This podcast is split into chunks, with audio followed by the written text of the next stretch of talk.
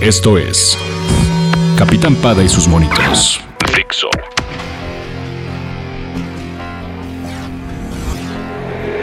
Es difícil hablar de tantos superhéroes. Hay tantas opciones distintas y sin saber a cuál prestarle más atención.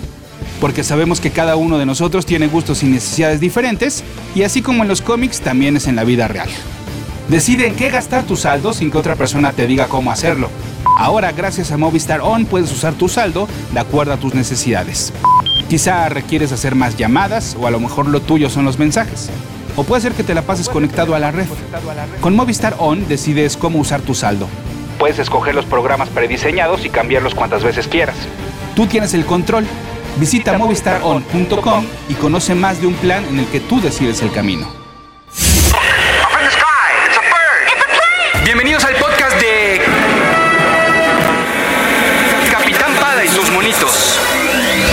Hoy presentamos Batman vs. Superman, The Dark Knight Returns.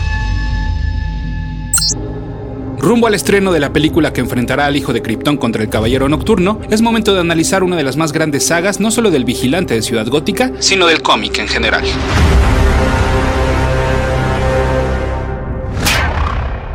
Escuchas. Escuchas un podcast de Dixo. Escuchas a Capitán Pada y sus monitos. Capitán Cómics y fantasía con Héctor Padilla. Por Dixo la productora de podcast más importante en habla hispana. Mi correo electrónico es el mail de pada.dixo.com, esto es todo seguidito, el mail de pada.dixo.com y mi Twitter es arroba ese auto para que ustedes sigan a ese auto.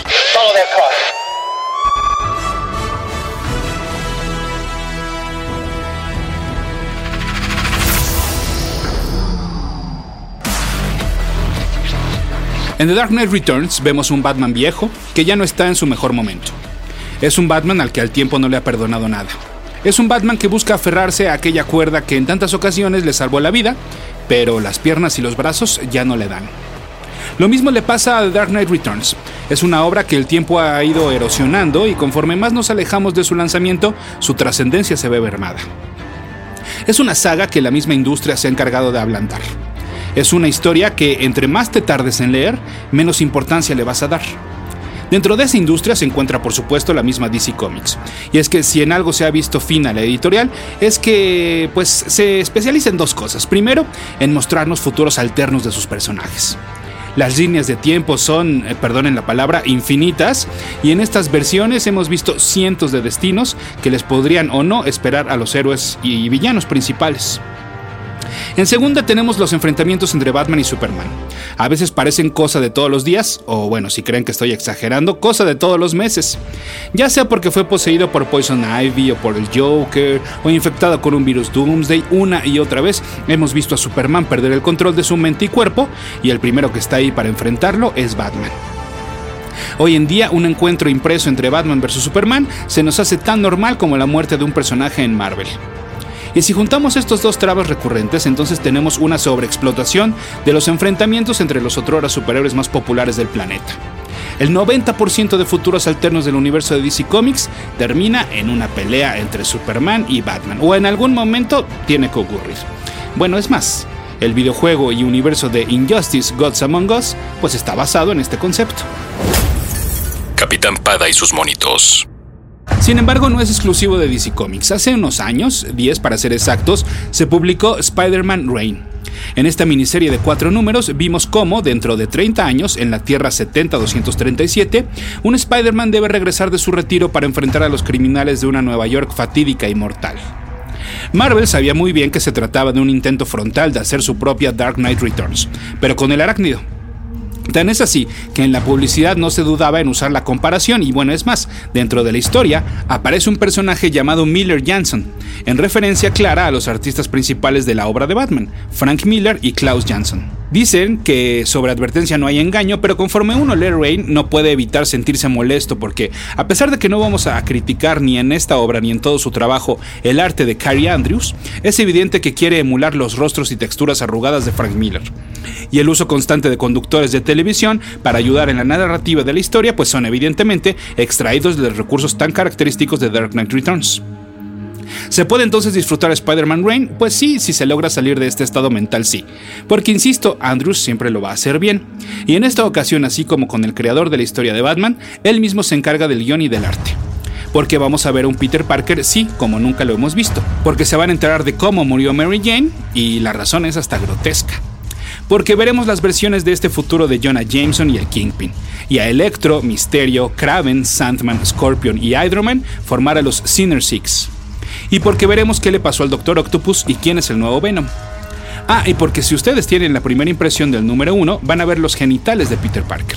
Así es, los genitales de un hombre viejo, pero aparecen eh, pues más allá de la mera insinuación. Tan es así que muchas de, de las copias de este ejemplar fueron recolectadas y para la segunda impresión se modificó el panel para no ser tan explícito. O sea que hasta su censura tiene la Spider-Man Rain, como en su momento, bueno, también la ha sufrido The Dark Knight Returns, como en México, cuando en una de las más recientes ediciones de esta obra, pues algún creativo se le ocurrió eh, censurar las suásticas que tenía el personaje de Bruno. Pero bueno, regresando a Dark Knight Returns y dicho todo lo anterior, entonces ¿se puede disfrutar aún esta obra? Capitán Pada y sus monitos. Sí, porque ahora que ya he analizado lo que ya no es, es momento de platicar lo que sí es y sigue siendo. The Dark Knight Returns es otra de esas historias mal llamadas novelas gráficas, pues apareció primero como miniserie de cuatro números. El primero bajo el nombre de Dark Knight Returns vio la luz un marzo de 1986 y le siguieron The Dark Knight Triumphant en el número 2, Hunt Dark Knight en el número 3 y The Dark Knight Falls en el número 4. Los encargados de toda la saga fueron Frank Miller en el guion y en el dibujo, Klaus Jansson en las tintas, John Constanza en las letras y Lynn Barley, la todavía esposa en ese entonces de Miller, en los colores. ¿Qué es The Dark Knight Returns? El título dice mucho, pero no dice todo. Es sí principalmente el regreso de Bruce Wayne a ser Batman, después de 10 años de haberse retirado de las azoteas. Un retiro que pudo ser provocado en gran parte por algo que le pasó a Jason Todd, el segundo Robin. Nuevamente es el tiempo y la distancia quien se ha encargado de modificar la historia, y es que a cualquier persona que le preguntes, posiblemente contestemos que lo que motiva a Batman a regresar es el sistema, y que la historia se trata de esto, de Batman contra el sistema, contra un gobierno corrupto y la autoridad casi fascista. Bueno, no es cierto. Si bien conforme va avanzando la historia vamos a ver estos elementos, la razón por la cual Bruce Wayne decide pues nuevamente convertirse en Batman es mucho más sencilla. Un grupo de pandilleros conocidos como The Mutants tiene asolada a Gotham City. Los crímenes y la violencia callejera son ya insoportables y en realidad es el único detonante que Bruce necesita para que la voz del murciélago lo convenza de ponerse de nuevo la capa y la capucha. De 1986 para acá se han contado cientos de historias de Batman, y si bien por el momento no sabemos qué fue lo que ocurrió con Jason que lo hizo retirarse, también es cierto que hoy en día nos resulta un poco difícil de creer que esta pandilla fue lo que motivó su regreso. Quizás uno pensaría que la razón de su regreso debería de ser igual o más fuerte que aquella que provocaría su despedida. Capitán Pada y sus monitos. Es un Batman que no ha olvidado lo que provoca la adrenalina y es por eso que en la primera secuencia que vemos, pues es protagonizada por un Bruce Wayne arriesgando físico, literal, en una carrera de autos. Los más cercanos, que son muy pocos, y los muy lejanos, no dudan que el multimillonario tiene tendencias suicidas. Dentro de estos cercanos tenemos al comisionado Gordon, a unos días de su retiro definitivo del cuerpo policiaco y que desde hace tiempo sabe que Bruce y Batman son, o bueno, eran uno mismo. Dentro de esos lejanos tenemos a los medios de comunicación, principalmente los conductores de espacios noticiosos que siguen de cerca no solo la vida de Wayne, sino tanto los muertos en las calles como los conflictos internacionales. Y como ya lo mencionaba, se convertirán en elementos indispensables y muy característicos de la saga de The Dark Knight Returns. Al inicio entonces vemos a Batman actuar en su elemento natural una vez que ha regresado, las sombras. Y de la mano vamos viendo la aparición de personajes viejos y nuevos. Harvey Dent por fin ha podido ser operado de la cara y deja atrás a dos caras para salir de nueva cuenta a Ciudad Gótica, pero ahora buscando redimir todo el daño que le ha hecho. Lo malo es que desaparece de inmediato y sospechamos que ha vuelto a la villanía. Un sujeto de piel blanca con cabello verde está encerrado en un psiquiátrico y al parecer no pela mucho las noticias, excepto cuando se menciona el nombre de Batman. Y una chica pelirroja casi es ultrajada por The Mutants junto con una amiga, de no ser por la intervención de una misteriosa figura con orejas puntiagudas. Es hasta que está persiguiendo la pista de Harvey Dent que vemos a Batman de cuerpo completo, con el traje azul y gris y el murciélago sobre el óvalo amarillo. Es así como tiene su primer enfrentamiento con la policía, pero afortunadamente esta pareja que se topa está conformada por un oficial con varios años en el servicio y por otro elemento más joven. El primero sabe que cuando se aparece Batman mejor hay que dar un paso atrás y disfrutar el espectáculo. El segundo reacciona como cualquiera que se enfrente a lo desconocido, con miedo y con ganas de encerrarlo de inmediato. Y hablando de policías, pues Gordon estará cercano como siempre a Batman. Tan es así que no duden en desempolvar y proyectar una vez más la batiseñal. La verdadera luz de la esperanza afectará a todos en Ciudad Gótica, desde lo general hasta lo particular, como la mencionada chica pelirroja que vive con unos padres que no solo no le hacen caso, sino que siempre están hasta el dedo. Gordon y Wayne deducen cuál será el primer gran crimen de dos caras en su regreso y Batman por supuesto se encargará de detenerlo. Cuando lo captura se da cuenta de que la operación del rostro solo fue eso, una corrección física, pero la mente de Dent sigue igual de retorcida. Y Batman no puede evitar verse reflejado en ese espejo. Capitán Pada y sus monitos. Frank Miller, como nadie o como pocos en ese entonces, se valió de todas las herramientas narrativas gráficas para platicarnos el regreso de Batman, no solo a través de las diferentes voces antes mencionadas, sino también con la disposición y el tamaño de los paneles.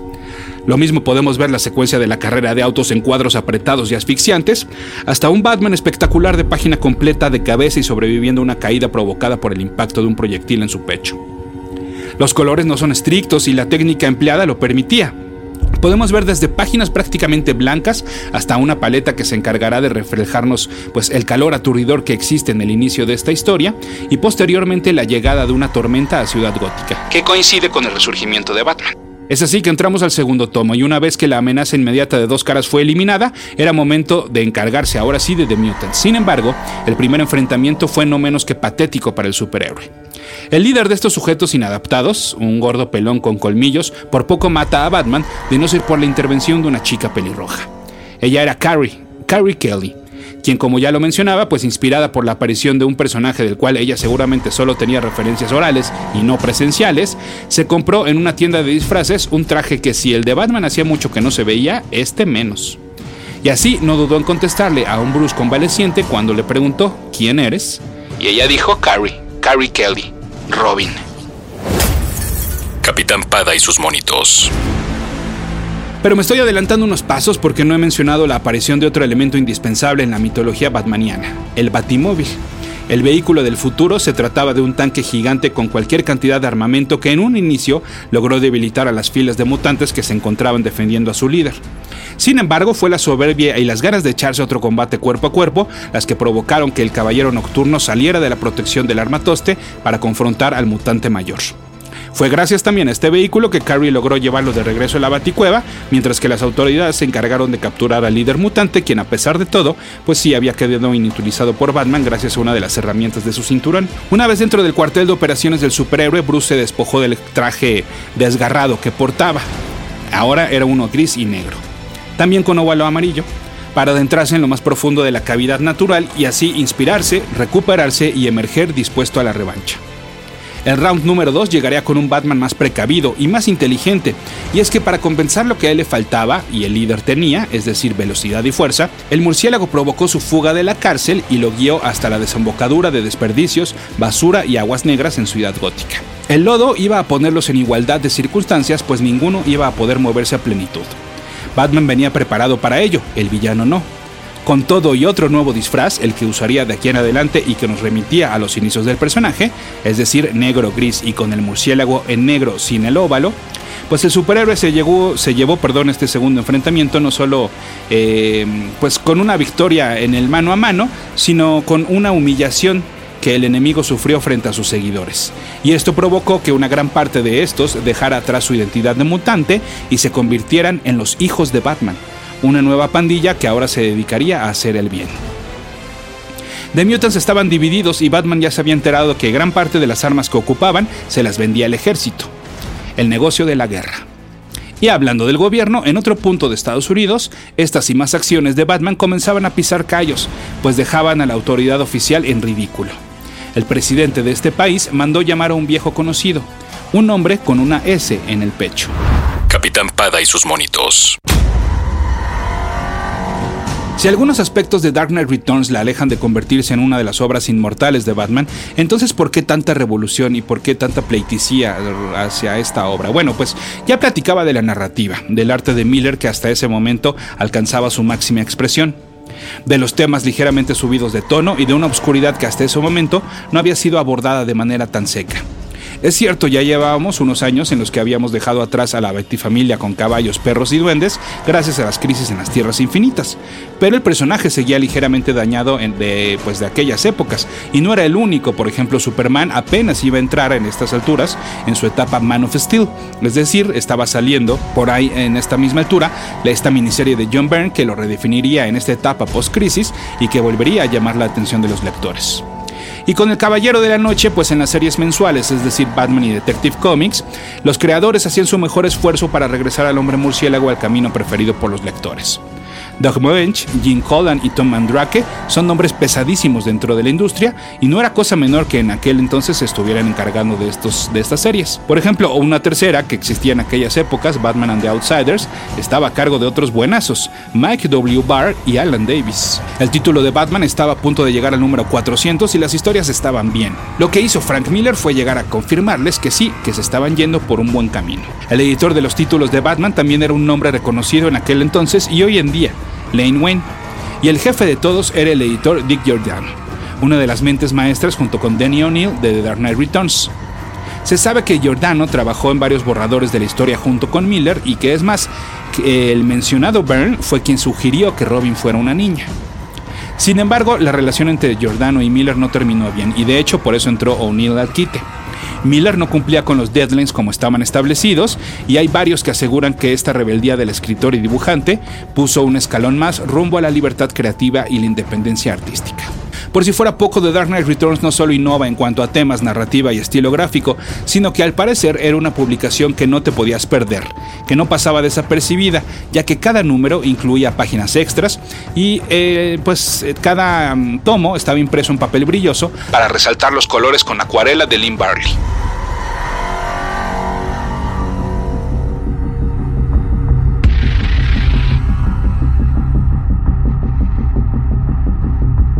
Antes de despedir este podcast no puedo dejar de mencionar la maravillosa adaptación animada que apareció hace unos años en las ya tradicionales películas directas a video de DC Comics.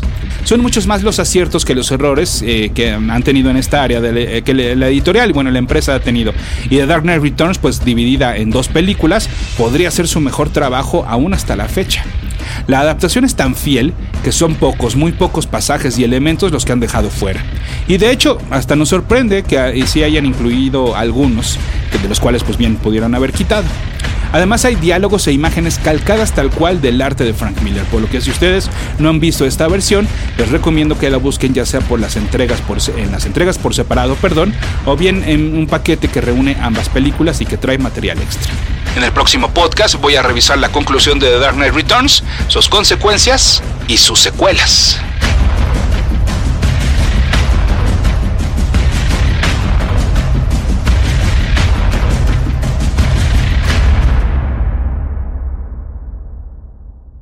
Dixo presentó Capitán Pada y sus monitos.